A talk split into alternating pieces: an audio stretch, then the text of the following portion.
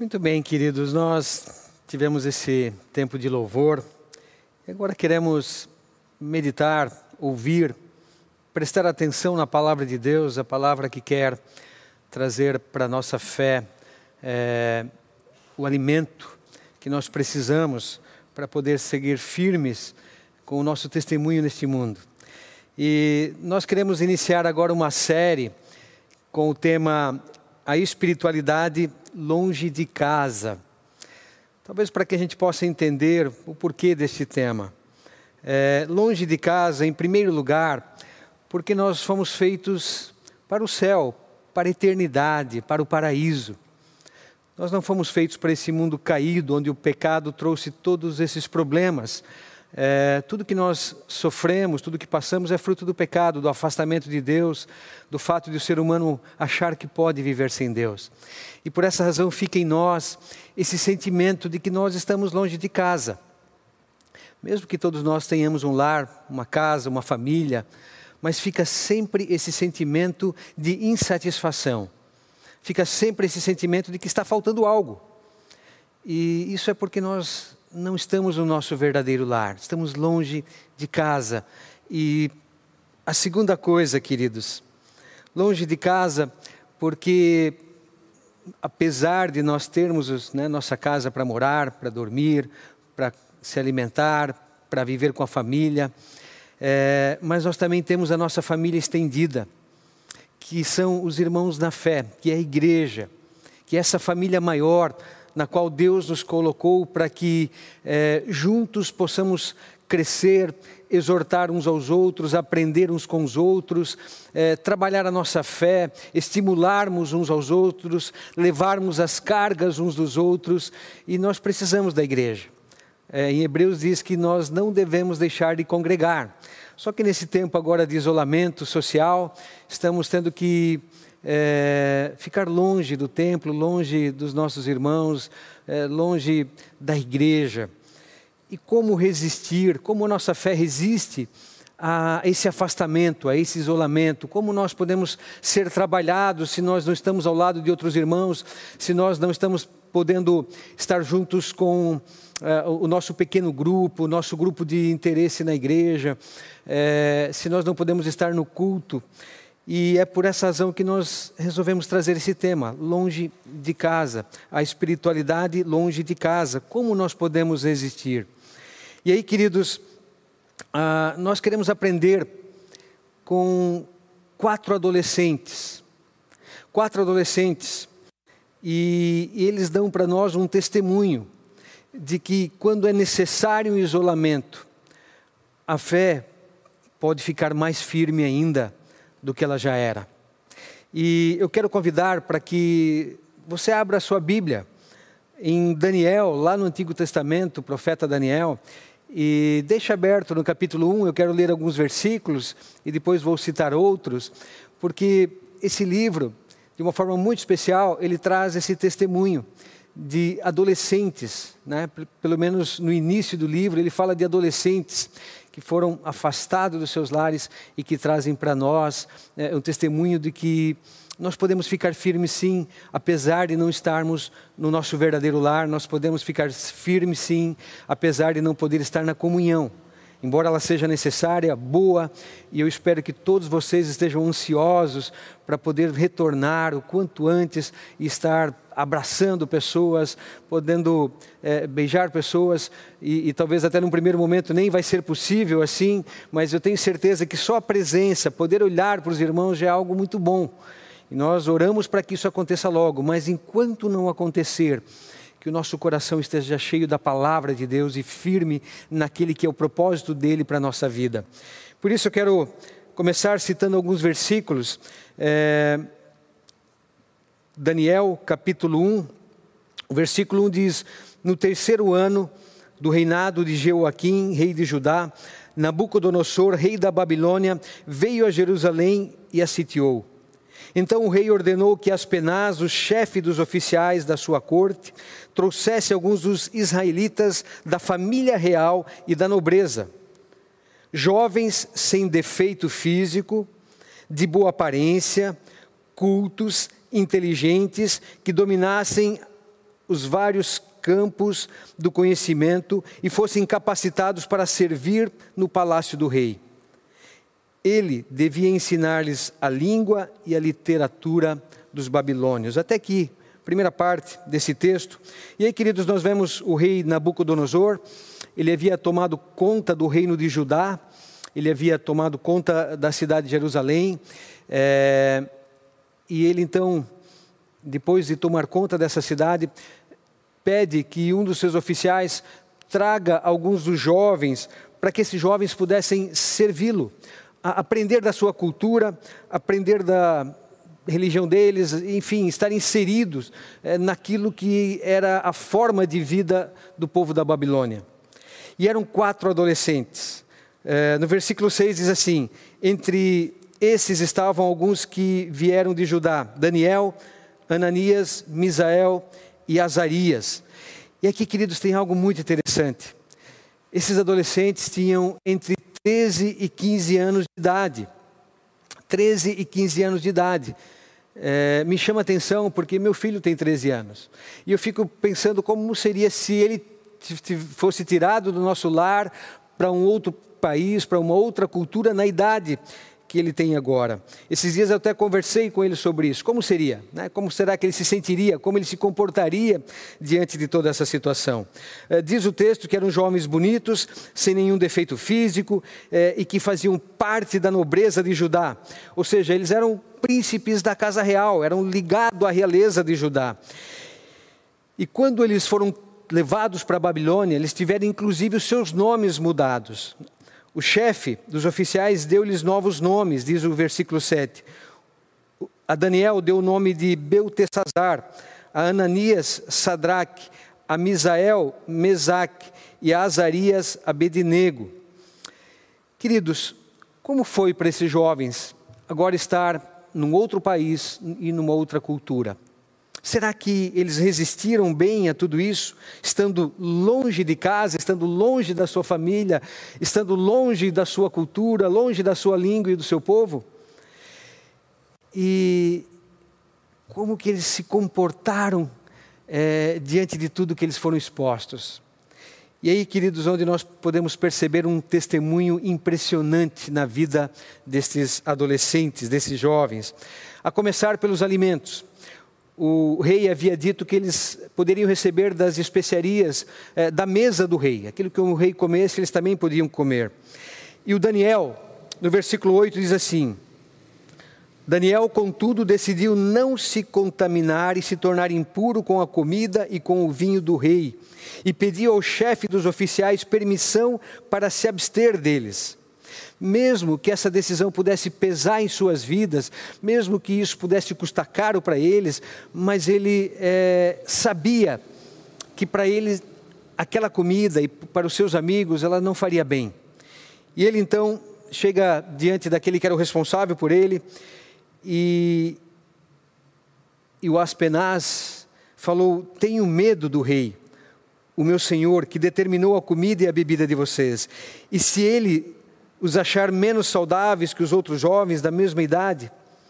O rei poderia pedir a minha cabeça por causa de vocês. Eles colocaram a sua vida em risco e a vida daqueles que eram responsáveis por eles. Só que Daniel então faz uma proposta.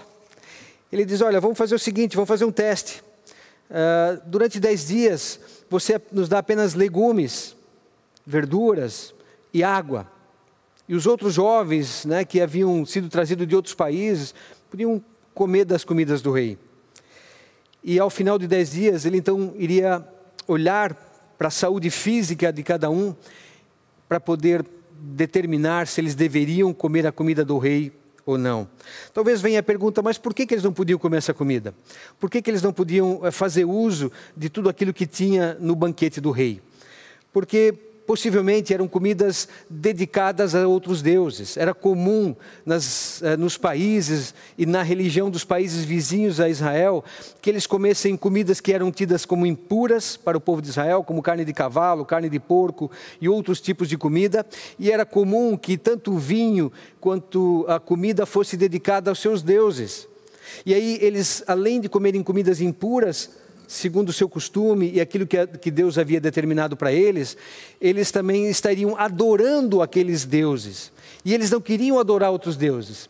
Eles tinham é, por certo que há um só Deus e que a esse Deus nós devemos ser fiéis, a esse Deus nós devemos adorar. Então ele fez essa proposta. E podia ser que ao final desses dez dias eles estivessem pior, mas é, para eles o que importava era adorar a Deus, era seguir somente a Deus, mesmo que isso os colocasse em risco. E aí, queridos, é algo muito importante. Deus estava com eles. E, e isso é algo que deve mexer comigo e contigo também. Deus está conosco. Havia essa certeza no coração desses jovens. O, o versículo 9 e o versículo 17 dizem: E Deus fez com que, os, com que o homem fosse bondoso para com Daniel e tivesse simpatia por ele. A esses quatro jovens, Deus deu sabedoria e inteligência para conhecerem, conhecerem todos os aspectos da cultura e da ciência. E Daniel, além disso, sabia interpretar todo tipo de visões e sonhos. Então, queridos, aqui tem algo importante. A fé de Daniel e dos, dos seus amigos estava baseada em um Deus vivo. E eles foram para esse novo país, para essa nova situação, longe dos seus lares, com essa certeza no coração. E eles sabiam que Deus não os abandonaria. E eles permaneceram firmes nos seus propósitos diante de Deus, porque Deus já havia se manifestado a eles. E é importante, queridos, Deus sempre se manifesta em primeiro lugar a nós. Não somos nós que escolhemos a Deus, mas é Deus que nos escolhe, é, é, é, Deus que nos ama, é Deus que veio ao nosso encontro por meio do seu Filho Jesus Cristo, é Deus que resolveu amar a humanidade apesar do seu pecado, é Deus que continua demonstrando o seu amor para com todos nós. E esses jovens sabiam disso. E é interessante porque na sua própria cultura, no seu próprio povo, apesar de serem o povo de Deus, mas se a gente ler todo o contexto, vai perceber que mesmo em Judá, que era o seu país, que era a sua nação, que era o seu povo, onde havia o templo, onde se adorava a Deus, muito, muitos daquele povo já estavam longe de Deus. Mas eles não. E queridos, isso é outra coisa que nos chama a atenção. Esses jovens, eles permaneceram firmes diante do Deus que os salvou, do Deus que havia se manifestado a eles, do Deus uh, que havia sido pregado a eles e em quem eles creram.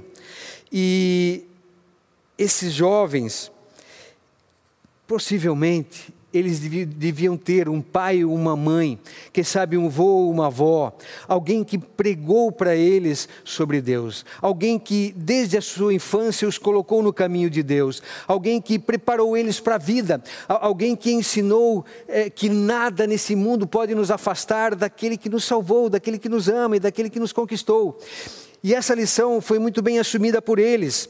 Essa, essa lição foi compreendida nessas vidas ao ponto de que, mesmo estando numa outra cultura, e aí nós podemos perceber, né, quando diz que Daniel não quis se contaminar com aquela comida, e, e se a gente eh, lê adiante e, e lê todo o livro, vai perceber que eh, eles puderam ficar sem a comida, e ao final de dez dias eles estavam mais saudáveis do que os outros jovens, e com isso o responsável por eles disse: Olha, podem ficar tranquilos, porque já que vocês estão melhor, então agora vocês vão poder comer somente a comida que é permitida para vocês.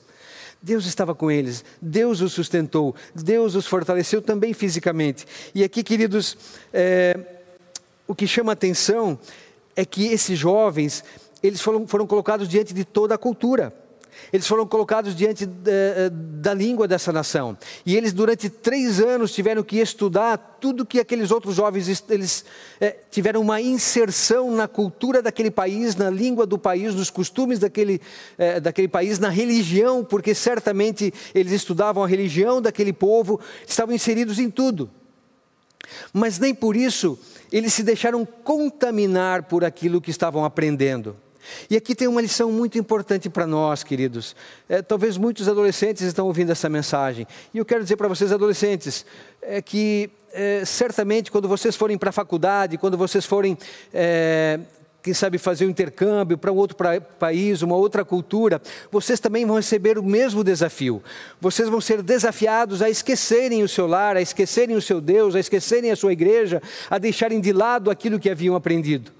É, infelizmente, é triste dizer isso, mas muitas faculdades, é, e não dá para generalizar, mas muitas é, tentam tirar as pessoas da sua fé dizendo que Deus não existe, é, colocando um monte de dúvidas, é, tentando afastar o jovem daquilo que ele aprendeu na sua infância e aprendeu com a sua família. Infelizmente, muitos sucumbem a isso, muitos caem, muitos se afastam da fé. Mas nós temos aqui um exemplo, é, tanto para crianças, para adolescentes, para jovens e para nós adultos, de quatro adolescentes que foram tão impactados por Deus que eles não permitiram que nada os afastasse de Deus. Que a cultura, e eles viveram por muito tempo naquela cultura, talvez até morreram lá. Daniel possivelmente viveu uns 85 anos no meio daquele povo. Ele depois ajudou diversos reis, ele esteve totalmente inserido. Ele não voltou mais para Judá. Mas mesmo assim, a sua fé estava sempre firme. Ele nunca se deixou envolver religiosamente, ele não se afastou de Deus, ele não perdeu aquilo que ele havia aprendido. E aqui, queridos, eu quero até dar um testemunho pessoal, eu sei que muitos de vocês já ouviram, é, e eu quero até desafiar, desafiar os avós que estão assistindo a esse culto, que as minhas avós eram mulheres de oração, e uma delas é, sempre me presenteava com revistas bíblicas, quando eu aprendi a ler, meus sete, oito anos. E entre essas revistas havia uma que era sobre Daniel. Eu lembro que o tema era Daniel na cova dos leões. E eu pude ler essa palavra de Deus que me chegou através do carinho e do cuidado da minha avó.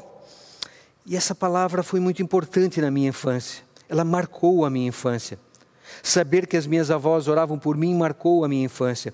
E eu quero te desafiar, pai, mãe, avô, avó, tio, tia, invistam nos seus filhos, invistam nas suas crianças, falem do Evangelho, contem essas histórias bíblicas, falem desses testemunhos, porque eles são marcantes, ao ponto de que quatro jovens, entre 13 e 15 anos, foram colocados diante de uma cultura e de um grande desafio para a sua fé, mas nem por isso eles deixaram a fé de lado. Eles não fugiram do desafio colocado, eles participavam de tudo que era colocado para eles, mas eles não se contaminavam com essas coisas. E queridos, nós não precisamos ir para um outro país, nós não precisamos aprender uma outra língua, nós não precisamos nem é, fazer alguma faculdade para sermos confrontados, confrontados na nossa fé. Somos o dia todo e por diversas situações. Estamos vivendo um momento difícil político agora, onde é, muitos têm colocado a fé de lado é, onde a cultura às vezes vai nos tomando de tal forma que a gente vai se distanciando daquilo que é central na fé. É, nós vamos às vezes perdendo o discernimento daquilo que vem de Deus e daquilo que deve ser passado, e às vezes ficamos é, é tão envolvidos que já não temos mais discernimento do que é certo e do que é errado. Quatro adolescentes tiveram quatro adolescentes estavam tão bem preparados para a vida que eles são ensinamentos para mim, eu que sou adulto, e para você que está ouvindo essa mensagem, e que nós possamos aprender com eles, e que nós possamos nos deixar envolver pelo mesmo Deus que envolveu suas vidas, e que nós possamos guardar o mesmo testemunho que eles guardaram, e que nós possamos passar adiante esse testemunho, que Deus seja o centro da minha da tua vida, que a sua palavra seja aquela que esteja na nossa mente o tempo todo para que nós possamos discernir o que é certo, e o que é errado. Não tem como sair da cultura que estamos vivenciando. Mas nós também não precisamos nos deixar contaminar por essa cultura. Está é, tá difícil de estar agora junto com outros irmãos, sim, mas amados, mesmo assim, a nossa fé pode ser guardada de forma firme se o nosso coração está voltado para Deus, se na palavra buscamos orientação, se oramos com corações abertos ao agir e ao cuidado de Deus. E é que, que assim seja.